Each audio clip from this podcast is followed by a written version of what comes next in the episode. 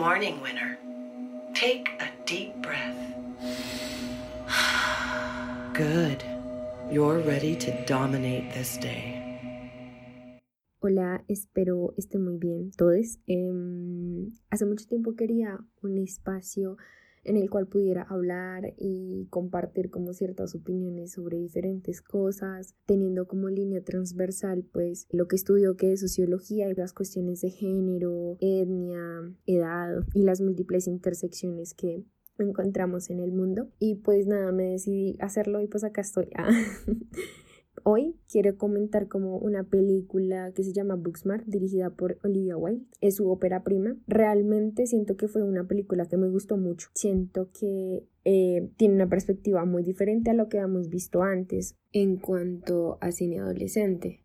Realmente creo que desde Mean Girls muchas de las películas lo que trataban era de copiar ciertas cosas ya fuera de la trama o los personajes. Creo que los personajes eh, lo en repetidas ocasiones las dos chicas secuaces y la nena popular, también la cuestión del enfrentamiento entre los personajes femeninos, encontrábamos como amistades falsas y sí, cosas por ese estilo, que terminaban fallando y no salían bien. Eh, era una repetición mal hecha de Mean Girls y siento que pues estaba muy ligado como al imaginario que siempre hemos tenido de que las mujeres tenemos que estar enfrentadas, que las mujeres no podemos ser amigas, que las mujeres siempre nos estamos dando duro las unas a las otras. Y pues eso se veía reflejado en, en el cine, que históricamente ha sido vehículo de muchos paradigmas eh, sociales y viceversa, como que también la sociedad ha adaptado muchos paradigmas que, que se dan dentro del cine. Con Booksmart eh, encontré algo bastante diferente y es que, bueno, en general se trata pues de dos amigas que son supremamente inteligentes, se aman mucho, tienen una amistad como sincera y real, em, que es algo bastante diferente a lo que ya venía hablando. Otra de las cosas que trata la película y que pues yo creo que también es como el punto clave para que se dé toda la historia es em, la presión y la autoexplotación que nos ejercemos gracias como al imaginario de competitividad que hay en el mundo. Y es que muchas veces sentimos que si no estamos estudiando o si no estamos leyendo o si no estamos haciendo eh, algo para la universidad o para el colegio o para el trabajo o para cualquier cosa, sentimos que estamos perdiendo nuestro tiempo. Y eso básicamente les pasa como a estas dos chicas llegan al punto en que se dan cuenta que no disfrutaron toda su secundaria porque se enfocaron en estudiar y todo eso y que en ese proceso se perdieron muchas cosas de, de la vida en la secundaria y de disfrutar, de, de salir, de hacer cosas diferentes. Y hay una escena que representa como resto esto y es que ella está en el baño y pues está discutiendo como con sus compañeros que que de hecho también hacen como un comentario repaila, pero bueno, como que su forma de defenderse es como, ah, bueno, sí, eh, yo voy a entrar a tal universidad, es que no me acuerdo en este nombre qué universidad era, pero mm, se da cuenta que ellos también habían entrado a como a buenas universidades, como universidades de la Ivy League.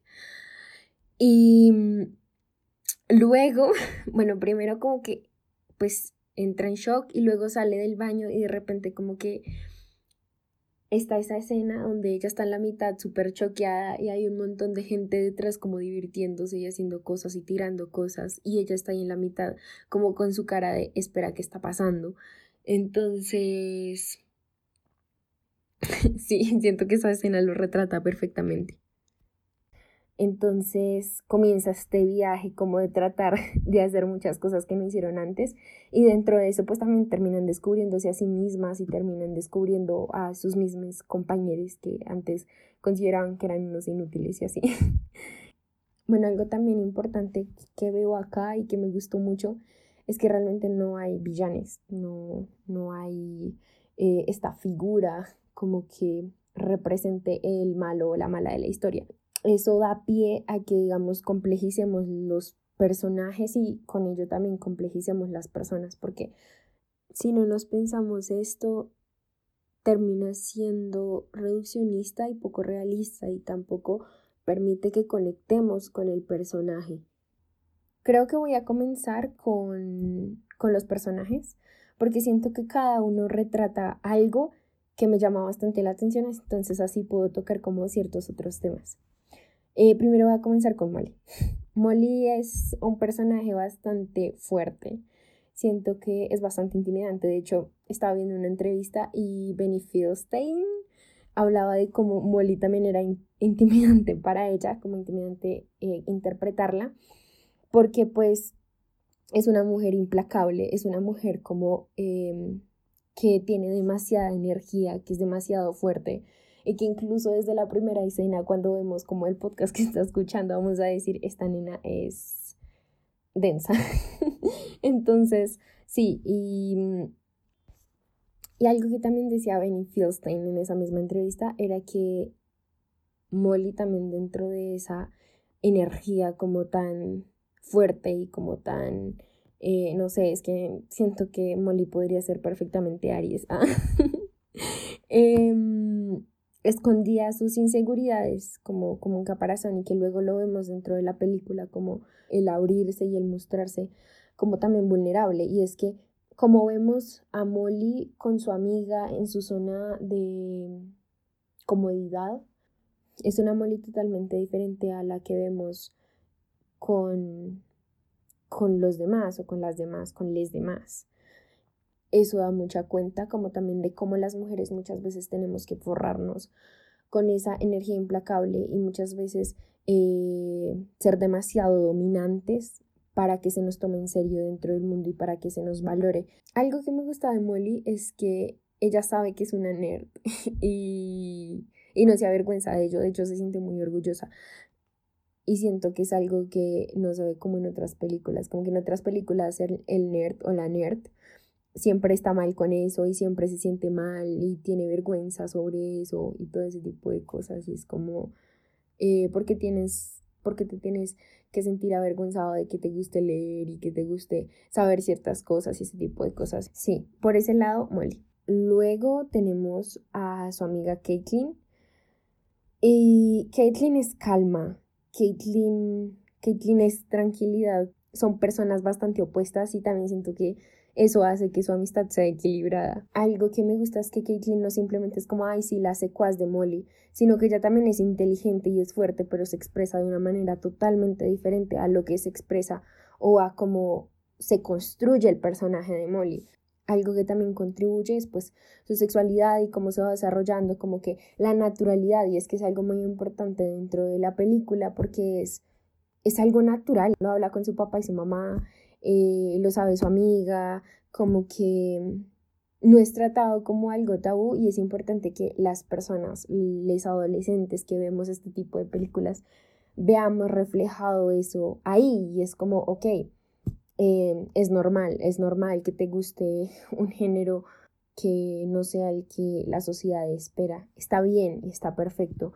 Y el naturalizar o el normalizar esas cosas ayuda también a que las personas se acepten a sí mismas.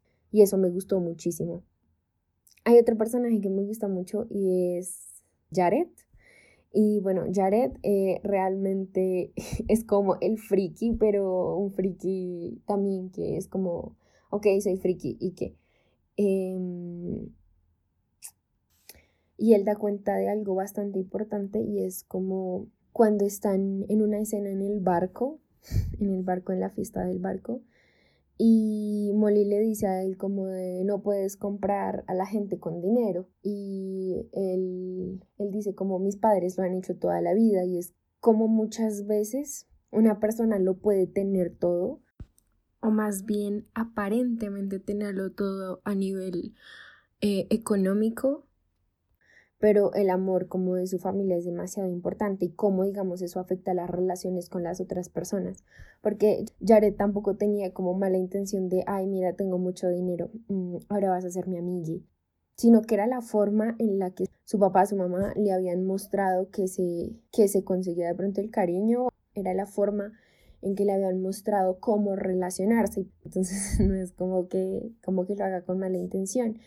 Y está cool que de pronto se mencione eso porque también da cuenta de muchas cosas, como que también del personaje y como, como todo esto de, de les amigues y como que él se siente solo y todas esas vainas. Pasando ya a otro personaje, eh, nos encontramos con Ryan. Y Ryan es una chica que refleja eh, como esto de la diferencia entre la sexualidad y el género o la expresión de género. Eh, no por ser chica o por em, ser heterosexual me tengo que vestir super girly, color rosado, vestidos, pintarme las uñas, ¿sí? Porque son cosas totalmente diferentes. Em, mi expresión de género puede estar más ligada a lo femenino o a lo masculino y eso no determina mi sexualidad. Y es algo que se ve en Ryan, que pues al fin y al cabo termina saliendo con este chico. Y eso también es cool, o sea, como que bueno, el man es popular y todo eso, pero eh, su novia no es el estereotipo de novia que siempre vemos como de que, ay no, en las películas. El estereotipo de novia que vemos en las películas y es como, eh, no, es que tiene que ser eh, la nena popular, la que es malvada. Tendría que ser en este caso la Regina George. Lo siento, pero Mean Girls siempre va a ser una referencia. Y pues sí, eso está cool, como como mostrar esas diferencias que muchas veces no quedan claras. Algo que también me gustaría mencionar es como el director. El director es, es un personaje que es, aunque no está muy, muy presente, también refleja muchas de las problemáticas actuales, como por ejemplo la precarización del trabajo docente, o sea, tanto así que termina siendo como conductor de Uber o no sé qué aplicación, pero de una aplicación para transportarse eh, ahora yo sé que hay más personajes como muy importantes y toda la vaina. Siento que todo, todo, todos los personajes de alguna manera aportan algo sobre a, la discusión, por ejemplo, Annabel eh, con la cuestión de juzgar a las mujeres por su sexualidad eh, o cómo viven su vida sexual, siento que lo refleja muy bien. Y como muchas veces eso termina dañando la forma de relacionarse de las personas y que es algo que también vemos con Jared de cómo em, el chisme que corren de él hace que lo vean de cierta manera y que también lo marginalicen, ¿saben? Y eso es repaila porque como yo vivo mi vida sexual no significa que sea de X manera. Eh, Gigi, eh, Gigi es un personaje que me encanta, está supremamente loca y eso me encanta. Tiene severo estilo y aunque no desarrollen tanto su personaje en la película, o sea, como que está ahí, pero al mismo tiempo no hay algo que permita que se, que se potencie. Podemos ver como con pequeños guiños cómo es ella, ¿no? Eh, cuando Jared habla de ella y dice como a pesar de todo lo que dicen de mí y de todo lo que hablan, ella es la única que se ha quedado conmigo. Y puede ser que a veces se vea como, como que no tiene sentido nada en lo que hace, pero mm, es eso, es mirar en los detalles. Y si me hubiese gustado un montón que la desarrollaran más, porque me parece un personaje que se pudo desarrollar un montón, pero, pero pues ni modo.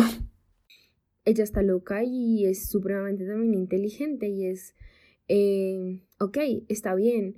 Luego vemos a George y a los del teatro, que también es como, eh, son sus expresiones de género, su sexualidad también fluyendo y eso es re importante en las películas de adolescentes ahorita porque son temas que han sido eh, tabús durante mucho tiempo y que se comiencen a hablar ahorita por lo menos es muy necesario. En general la película es bastante acertada y trata de reflejar realmente lo que es la juventud o siento que a pesar de que es una película bueno dada como en Estados Unidos y su contexto es Estados Unidos, tú puedes de pronto sentir acercamiento a los personajes y así. Me hubiese gustado que desarrollaran más, por ejemplo, el personaje de Alan, como toda su expresión de género. Siento que también al ser un personaje racializado podría tener como cierto una voz bien específica dentro de toda la trama. Entonces, pues fueron cosas que, que pudieron haber hecho, pero pues que, que no se desarrollaron al fin y al cabo. Sin embargo, en general considero que es una buena película y que merece la pena ver y aunque esto esté, esté lleno de spoilers, eh, una buena película no se spoilea porque los sentimientos y como todo ese tipo de cosas no se pueden spoilear realmente. Y pues sí, eh, nada, pues si no se vieron la película y escucharon el podcast así con todo y spoilers, Eh, espero la vean y nada, me cuenten. Yo sé que de pronto se me habrán pasado cosas o no habré profundizado como lo suficiente en ciertas otras cosas. Entonces, si quieren escribirme, eh, el Instagram del podcast es arroba solecita raya al piso morada y mi personal es arroba solecita raya al piso azul. Entonces, si quieren seguirme, pues ahí estoy. Ah. Eso es todo. Creo que trataré de subir episodio todos los domingos eh, de cositas diversas como que considere que puedan ir con la línea del podcast. Y ya. Eh, un abrazo, bye.